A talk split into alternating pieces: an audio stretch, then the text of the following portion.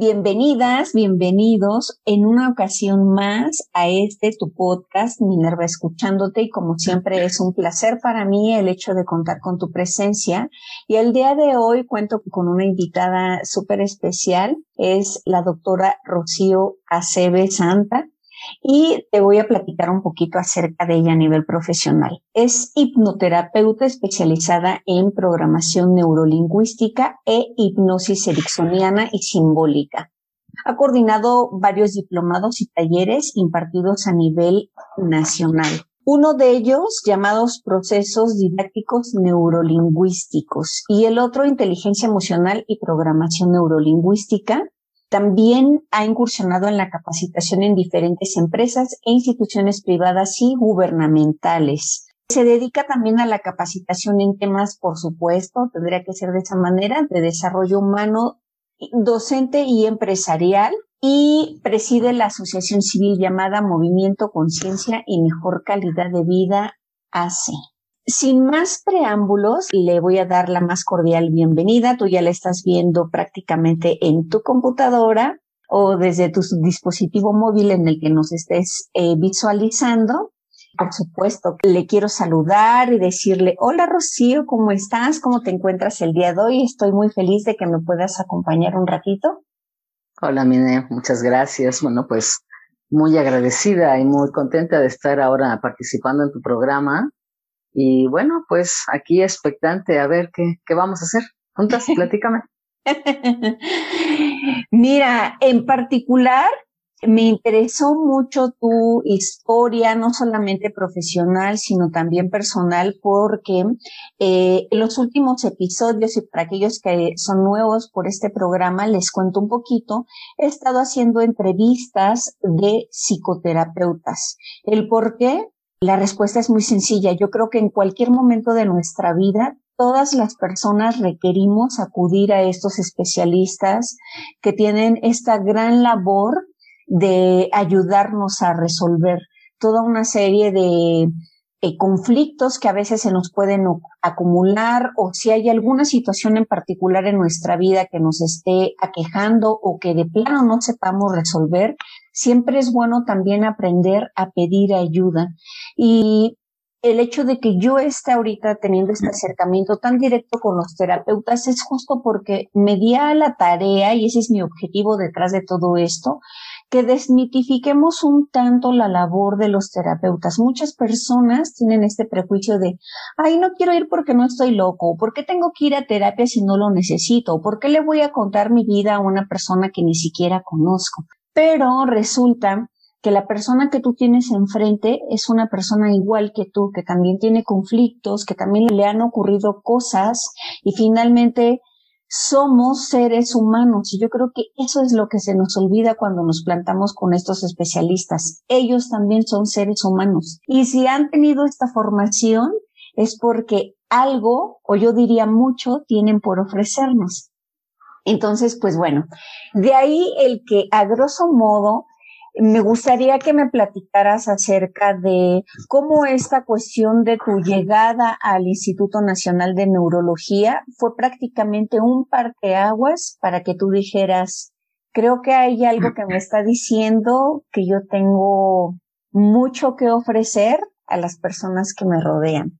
Bueno, sí, eh, básicamente antes de dedicarme a la, a la psicoterapia, estaba dedicándome a encontrar la manera de sobrevivir porque me habían diagnosticado a los 20 años una enfermedad autoinmune. Bueno, antes de eso no, no me habían diagnosticado, ya llevaba más de un año y medio sin poder alcanzar un diagnóstico, porque eh, adquirí una enfermedad de esas que se conocen como raras, eh, muy poco conocidas, y en aquel entonces estamos hablando ya casi 36 años, eh, en donde pues muchos especialistas no tenían remota menor idea de qué me estaba pasando y pues se me desconectó el sistema nervioso del muscular. No había tono muscular ni para hablar, ni para respirar, ni para bañarme, ni para vestirte, ni para caminar, bueno, ni para tomar agua, se me regresaba el agua por la nariz. Entonces eh, fue una época muy difícil y terminé yendo a, terminé parando en el hospital de neurología donde me diagnosticaron una enfermedad llamada miastenia gravis, que a la fecha sigue siendo muy desconocida por muchos médicos Afortunadamente otros ya lo van conociendo. Pero bueno, en aquel entonces me querían operar de todo, los ojos, los riñones, y, no le encontraban. Entonces, por supuesto, un, un, pilar muy importante fue mi familia, mi, mi, mi, madre, mis hermanas. Aunque soy la mayor de las hermanas, de pronto eh, en esta situación tan discapacitante, porque tuve una situación verdaderamente discapacitante donde no podía hacer nada, no me podía valer por mí misma, este, juega un papel muy importante la familia, ¿no? Y bueno, el hecho de, de haber parado en un lugar donde pues te dan un diagnóstico. Antes, antes de, de, llegar a neurología, donde ya me hicieron el diagnóstico, algunos médicos me habían desahuciado, ya me habían eh, eh, dicho que si yo seguía con los pagos respiratorios, eh, en una de esas me quedaba.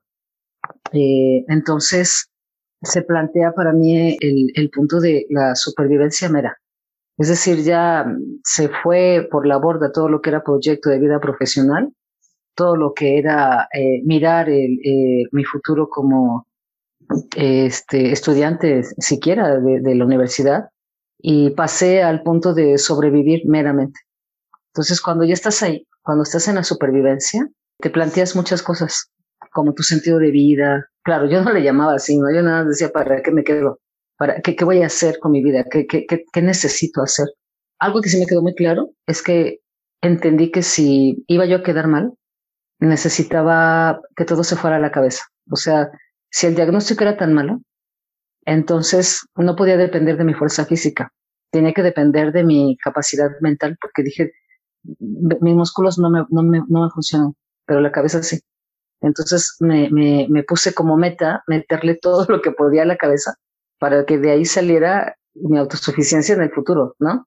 Y bendito Dios que, que, que, lo, que lo vi de esa manera, porque pues ahora, eh, gracias a dedicarme a estudiar tanto, primero para ver cómo iba a salir de todo este embrollo, pues es que estoy aquí metida, ¿no? Comprendo mucho de lo que es la pérdida de la salud, la pérdida de la seguridad, la pérdida del entusiasmo, la pérdida de la motivación.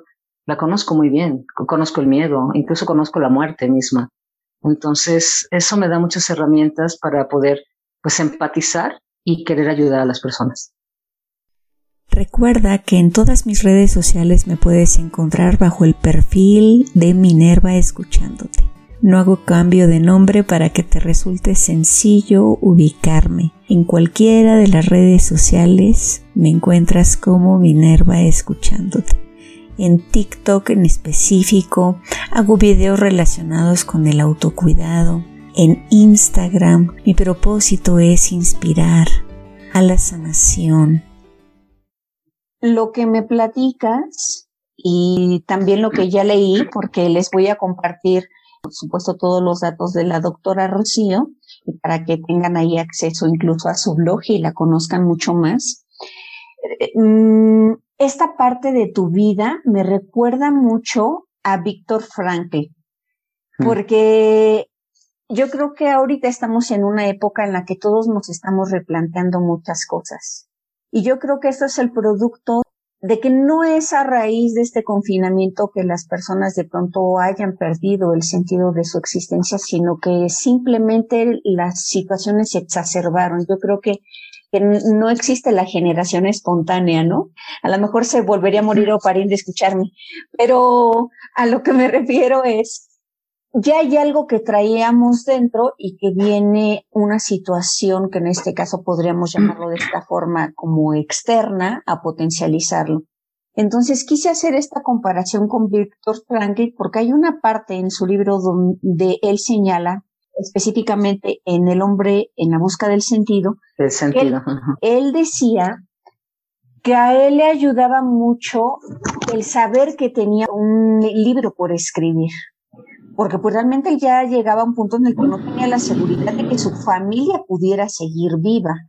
Claro. Entonces, yo lo equiparo con lo tuyo porque realmente tu diagnóstico fue muy fuerte y que puso a prueba todo lo que existe en el ser humano, la fe, la esperanza, la valentía, los deseos de vivir y demás. Si Víctor Frankl tenía bajo su traje sus escritos que él sabía que se iban a convertir en un libro, ¿qué es lo que tenía Rocío como para decir, yo quiero dejar todo en mi cabeza por si el resto de mi cuerpo ya no va a responder? No sé, no, no te puedo decir que en ese momento, estoy hablando del principio de la enfermedad, no te puedo decir que en ese momento pensaba en ayudar a nadie, pero sí te puedo decir que en el camino, cuando pasaron ya varios años, hubo, hubo un momento vital en mi vida que fue decidir operarme. Mira, cuando yo llegué al hospital de, de neurología me dijeron que me tenía que sacar el timo, que es una glándula que tenemos aquí en el esternón, pero iba a ser una operación de cirugía mayor, como de corazón abierto. Cuando le, le platicamos a un pariente de mi mamá, eh, eh, médico, pues me asustó bastante, ¿no? O sea, me dijo, sabes que te va a dar un paro respiratorio, que te van a intubar, que te van a abrir completa, que, bueno, ¿no? Hay, eh, además no te saques el timo, me decía, porque es el de la inmunidad y tú lo necesitas y bla, bla, bla, bla. Me dijo un montón de cosas que me fui por el naturismo, por muchos lados. Sí me lograron estabilizar algo, pero sinceramente yo sí necesitaba esa operación, muy a mi pesar de todos modos al final, porque la vida así es y, me orilló a tenerla. Después de un accidente me caí de las escaleras con toda mi hija, se me fueron las, las, las fuerzas de las piernas y, uh, y fui a dar por allá con tu chamaca, ¿no? La, la, la, niña tenía seis meses o cinco meses de, de, vida y no caminaba. No sé cómo no, no la aplasté, no sé cómo no la lastimé, no sé cómo no nos pasó nada. Pero en ese momento dije, a veces pues, suelo ser algo radical y digo, ¿sirvo o no sirvo de mamá? Y si sirvo, sirvo, y si no sirvo, no sirvo. Entonces me fui a, a neurología, eh, allá el 20 de noviembre me acuerdo y le dije a la doctora que quería que me operara. Y me dijo, no, ya estás fuera del protocolo, tienes una miastenia así, tienes estas complicaciones, no eres candidata, eh, te puedes morir. Y sí me morí, ¿no? Y en ese momento, estando en el hospital, recuerdo que leí mi primer libro de desarrollo humano, que se llama Escalar a la cumbre de Zig Ziglar. Y el hombre hablaba de que, no sé, hacía conferencias ahí en Estados Unidos, no sé si eh, eh, hizo una cita de una conferencia en Chicago que hablaba de algún tema de desarrollo humano. Y en ese momento yo creo que mi ser interior ya sabía a lo que me iba a dedicar. Y yo dije, eso quiero hacer, eso voy a hacer. Pero estaba a dos de entrar al al quirófano con el diagnóstico peor que te puedas imaginar, pero yo pensando en, todas mis mejores posibilidades. Ahí generé una imagen de mí hablando con la gente y diciéndole agárrate a la vida, haz lo que tengas que hacer para vivir y, y ahí surgió mi frase célebre, ¿no? Esa que yo uso para mí. Si no me tiene que gustar, me tiene que servir. Porque no me estaba gustando nada la idea, ¿no? Pero me tenía que servir porque yo tenía que servir de mamá. Entonces, eh, fue justo ahí. No pensé en escribir un libro, aunque ya escribí dos, eh, pero para, para preparatoria, sino eh, pensé más bien en, en, por alguna razón, en motivar a las personas a, a, que, a que se aferraran a la vida. Ya después la vida me puso exactamente en ese escenario que yo vi en mi mente, eh, como 15 años después, un auditorio del Hospital Siglo XXI, lleno, lleno al tope, y, y, yo dije, esa escena yo ya la había visto, ¿no? La vida me la concedió. Entonces, para mí no fue un libro, porque lo mío no es tanto como escribir que hablar, ¿no? Eh, eh, eh, lo mío está como en la voz, como que cada quien tiene algo para dar y algunos escriben, otros hablan, otros pintan, otros esculpen, y lo mío está en la voz. A mí me llama mucho la atención y, y sí quisiera preguntártelo bajo ese diagnóstico tan, tan terrible, porque de hecho hay personas que a lo mejor con menores situaciones y sin el afán de, de juzgar, este, no estoy hablando de complejidades de, de, los diagnósticos, sino más bien de la actitud que de pronto podemos tomar. A eso me refiero, que hay por ciertas circunstancias que dicen, es que yo ya no quiero estar. Entonces yo me pongo a pensar en, en tu caso si a ti de pronto te podían decir que podías estar eh, pues inmóvil, digamos, y entonces lo que pudiese seguir en funcionamiento fuese tu cerebro, en algún momento llegó a pasar por tu mente el decir, yo ya no quiero estar, no tiene sentido seguir. Es que fue al revés. Fue al revés. La vida me puso una lección de Santa Madre de Dios enorme, porque vengo de una historia muy personal de complejo, un gran complejo de inferioridad. porque, bueno, pues soy la, una nieta, la nieta, no sé si 15, 16 o 17 de la familia paterna. Y me acuerdo que siempre había un montón de primos, ¿no? En, la, en el patio de la familia, de la casa donde vivíamos, había varias familias. Y yo veía a mis primos como más populares, como con más dinero. Nosotros teníamos ciertos problemas económicos. Mi papá, pues, no, no, ganaba mucho dinero y, y pues siempre eh, eh, veíamos como, yo veía más bien como otros primos llegaban el día de Reyes Magos con los mejores eh, juguetes de primera y nosotros pues no tanto, ¿no? Entonces a mí me parecía bien injusto cómo los Reyes Magos a nosotros no nos trataban bien. vaya, no nos cumplían nuestros deseos y cosas así. Entonces sí, sí, llegué con un enorme sentimiento de inferioridad y después tuve un, accidente que marcó mi vida, un accidente doméstico que marcó mi vida en un momento muy importante, que fue que mm, quiero sacar un zapato debajo de un mueble y me, cuando me salgo de golpe, porque ya se me hacía tarde para la secundaria, me pego la nariz y me enchueco la nariz y me, me, me quiebro un poco el, el tabique, ¿no? Entonces me, me acuerdo que mi papá me decía, ya te fastidiaste para siempre esa nariz, qué pero qué horroroso perfil te dejaste. Eso a los 14 años te marca porque tú lo que quieres es ser bonito, no, no inteligente. Entonces fui creciendo con un montón de rollos personales muy míos y entonces me enamoré de un cuate que estaba bien bonito. Ya ahora lo veo con los años y digo, pues no sé qué le vi, pero sí estaba muy bonito, ¿no? él se enamoró de mis apuntes de química porque yo era muy buena para la química. De hecho, yo llegué a la facultad de química, yo quería ser química. Este, y el punto es, es, que él se acerca a mí más por mis apuntes de química, porque era media babas para la química, y yo estaba enamorado de todo lo suyo, su cara, su barba partida, sus ojos verdes y hasta su nalga parada. Y entonces era tan bonito que yo decía, ¿cómo alguien tan bonito se puede, se puede fijar en mí? Pero yo pensaba, pues era por mis apuntes, ¿no? Y por mis calificaciones, que además siempre me gustó estudiar. El punto es que era tan difícil llevar esta cuestión de la baja autoestima y que te digan que además estás feo porque la nariz está horrorosa, ¿no? Y eso te marca. Llegó un punto en el que tenía tantos conflictos para que me dejaran andar con él, porque no llevaba siete años, y que no me dejaban salir y me tenía que escapar y tenía que decir mentiras y que, bueno, tanta cosa, eh, que empecé, a, ahí sí, empecé a decir, ¿para qué vivo? ¿No? Fue, fíjate, ante una situación tan mínima que se pudo haber resuelto con una, una, una autoestima bien fundamentada en la niñez eh, o en la adolescencia, básicamente fue al revés. Era tan pequeño mi problema y yo lo veía tan grande y tan enorme que sí hubo un momento y hubo un tiempo en el que decía ya no quiero vivir porque me, me prohibían salir con él. Era muy prohibitiva mi vida, ¿no? Siendo la, hija mayor de cinco, pues mis papás estaban experimentando conmigo el tema de la libertad y era muy difícil para ellos y para mí más. Entonces sí, sí, yo me quería morir. Yo decía, ¿para qué me quedo? Eh, depresiva, empecé a ponerme un poco, me viene el diagnóstico y ahí creo que lo que pasó es que se me activó en ese momento, por alguna razón, el instinto de supervivencia y gracias a mi temperamento colérico, que me gusta llevarle la contra a todos además, dije, pues ahora no me muero, ¿no? Eh, pero sí me quería morir.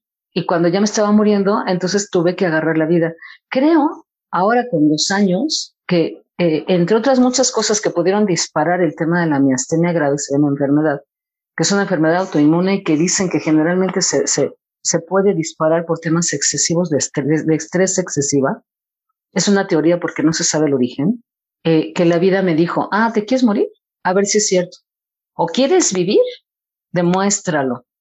Y fue muy difícil, difícil. Yo me iba a la universidad a gatas, literalmente cayéndome, descalabrándome, rompiéndome las rodillas, no sé cómo no claudiqué, pero yo creo que tiene que ver como con, con eso que se me despertó y el instinto de supervivencia no es para menos. Este, fíjate que pues, se supone que somos la especie más evolucionada y que traemos millones de años de evolución metidos en nuestra cabeza y nuestros genes y que estamos, estamos listos para aferrarnos a la vida.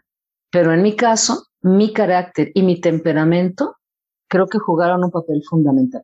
Y yo creí, te confieso, mi prejuicio, que había sido totalmente lo contrario.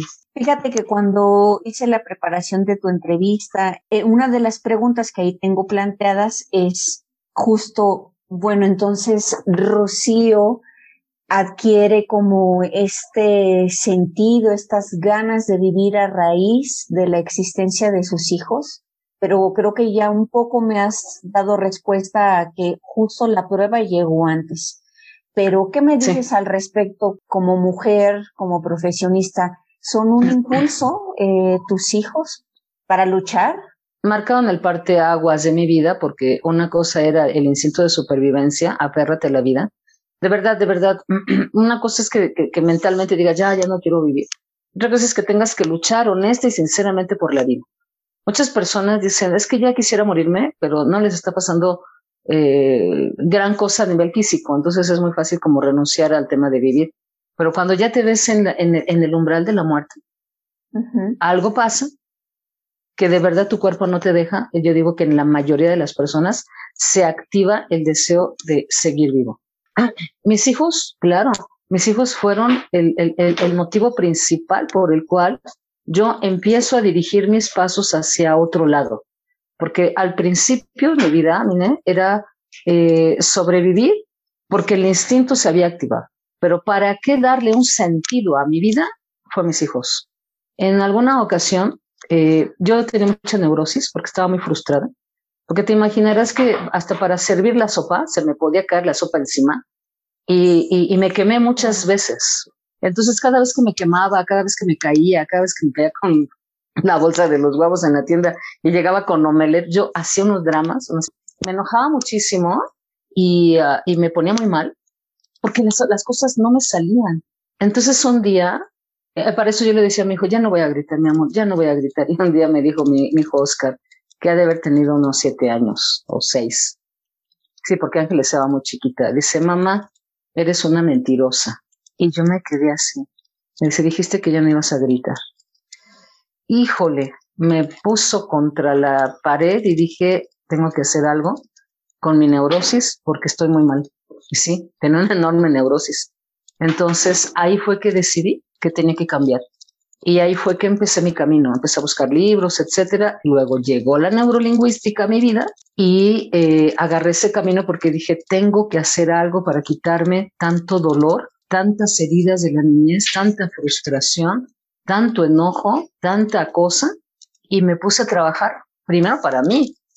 Digo, mi formación en programación neurolingüística, que fue la que marcó el parteaguas del desarrollo humano, fueron como cuatro o cinco años de pura terapia porque trabajaba, mis compañeros eran psiquiatras, psicólogos, terapeutas de todo tipo. Luego mi hija Ángeles fue la que le dio un sentido a mi vida de ya tienes que operarte, porque ella fue la que con, la que tuve el accidente que me caí, y tienes que arrancar de raíz ya tanta cosa que te atormenta a nivel eh, personal, porque en el Inter se murió mi hija la segunda, Rocío se muere, y eso me, me, deja muy marcada, con una culpa espantosa, con un resentimiento espantoso y a través de, de, de, la situación con Ángeles empecé a buscar mi espiritualidad. Entonces con Oscar fue empezar a buscar mi camino de la madurez emocional, que no, no terminas, ¿eh? De verdad que llevo, llevo, Oscar ya tiene 32 años y sigo en ese camino de tratar de seguir madurez, la madurez eh, eh, eh emocional pero con ángeles empecé mi camino espiritual. Y ahí fue que mis hijos, si no han estado, quizá no hubiera seguido este rumbo o lo hubiera, hubiera tardado más en encontrarlo, no lo sé. El hubiera no existe. Por supuesto. Hay muchos métodos de sanación y quién mejor que tú lo sabes. Por eso me interesa saber qué tuvo la programación neurolingüística que hizo clic contigo, que dijiste, por aquí empiezo. Primero porque me llegó a la casa. Me llegó a la casa, yo eh, acababa de llegar de, Veracruz, estaba yo viviendo allá y me vengo de Jalapa, me vengo a, México y llegando a la casa donde viví muchos años en Valle de Aragón, llegó una mujer a venderme, a, buscar a la dueña de la casa anterior. Oiga, que está la señora Luciano, ya no está allá vender la casa. Ay, no me diga, no me compra ya, para no, gracias, no me compra eh, perfumes de no, no, no, no quiere joyería fantasía, no, no quiere unas bolitas para el cabello. Y dice mi hija Ángeles, yo quiero unas bolitas de oso. Ah, pues a ver, escoge. Ya escoge la señora y, me dice, ¿no quiero un curso de programación neurolingüística? ¿Qué es eso? Pues no sé, pero aquí traigo un tríptico y me lo dejó en la mano. Lo leí y dije, eso sí lo quiero. Me fui a Guadalajara con, con el marido a tomar el curso y lo que más me impresionó fue que hicimos un ejercicio de sugestión. Eh, si yo ya me había operado, pero todavía no se veía el efecto de la operación al 100%, es decir, mis músculos todavía me fallaban, no tenía buen tono. Cuando me hacen un ejercicio de sugestión, de esos que ves en los shows, ¿no? Que te ponen una silla, la otra silla y te acuestan y te ponen la espalda alta en un, en uno de los respaldos y los tobillos en el otro y me dejan como tabla y luego todavía me ponen una pila de libros encima y yo no me doblo. Eh, yo pensaba que eso era imposible que yo lo hiciera. En trance, en sugestión, lo logré. Y eso para mí fue el parteaguas porque hubo una evidencia. Si físicamente y mentalmente consciente yo no podía sostenerme mucho tiempo porque el músculo se me vencía, tenía falta de tono muscular. Esa es la miastenia, te falta el tono muscular cuando no estás controlado, te estoy muy controlada. Que yo hiciera ese ejercicio cuando tenía debilidad muscular me pareció fenomenal y dije, ah, es una cuestión de la mente. Entonces me empecé a, a meter mucho en temas de la mente y la programación neurolingüística te dice, limpia todo tu lenguaje, todas tus visiones y empieza a enfocarte de manera diferente. Y bueno, pues eh, muchos años después viene la ley de atracción que te habla como de lo mismo. Al final no es más que PNL eh, eh, aplicada y la PNL viene de la gestal, de la, de la hipnosis ericksoniana, de la sistémica de Virginia Satir, o sea, tiene fundamentos de psicología atrás eso para mí fue maravilloso. Y con el camino, cuando estás estudiando programación neurolingüística, te enseñan mucho de Milton Erickson, porque la PNL fue, fue, un modelaje también de Milton Erickson, es el, padre de la hipnosis moderna, y me gustó mucho la onda ericksoniana. Y entonces, después de muchos años de estudiar PNL, pues me dediqué a estudiar hipnosis clásica e hipnosis ericksoniana, ¿no? Entonces, pero fue la PNL la la que me abrió a un mundo completamente diferente, donde radicalmente eh, tienes que trabajar todo tu sistema de creencias y ser muy cuidadoso con lo que andas decretando en tu mente, ¿no? Sé que en estos momentos ya te encuentras súper inspirada, súper inspirado por toda la historia personal de la doctora Rocío Aceves. Sin embargo, eh, este episodio está dedicado especialmente a hablar acerca de su experiencia ante la forma de enfrentar que ella ha tenido durante todos estos años a partir de su diagnóstico de esta enfermedad autoinmune que para muchas personas hubiese representado una historia completamente fatal, la pérdida de las ganas por seguir adelante, de aferrarnos a la vida como ella lo menciona durante este episodio. Y bueno, espero dichosa en el siguiente episodio para que podamos seguir conociendo más acerca de la psicóloga Rocío Aceves, que como ya has podido darte cuenta es un ser humano excepcional y por lo pronto te adelanto un poquito. En el siguiente episodio ella nos contará de manera específica la forma en la que ella brinda la terapia a las personas que se acercan y confían en su excelente trabajo. Cabe mencionar que ella es una psicóloga especializada en la hipnosis ericksoniana y como ya también lo pudiste escuchar a lo largo de este primer episodio, utiliza también otras estrategias como la programación neurolingüística incluso elementos que provienen de las constelaciones familiares. Pero bueno, no te puedo adelantar más. Gracias por tu noble compañía. Nos escuchamos en el siguiente episodio. No olvides seguirme en todas las redes sociales bajo el perfil de Minerva Escuchándote. Gracias por estar aquí. Namaste.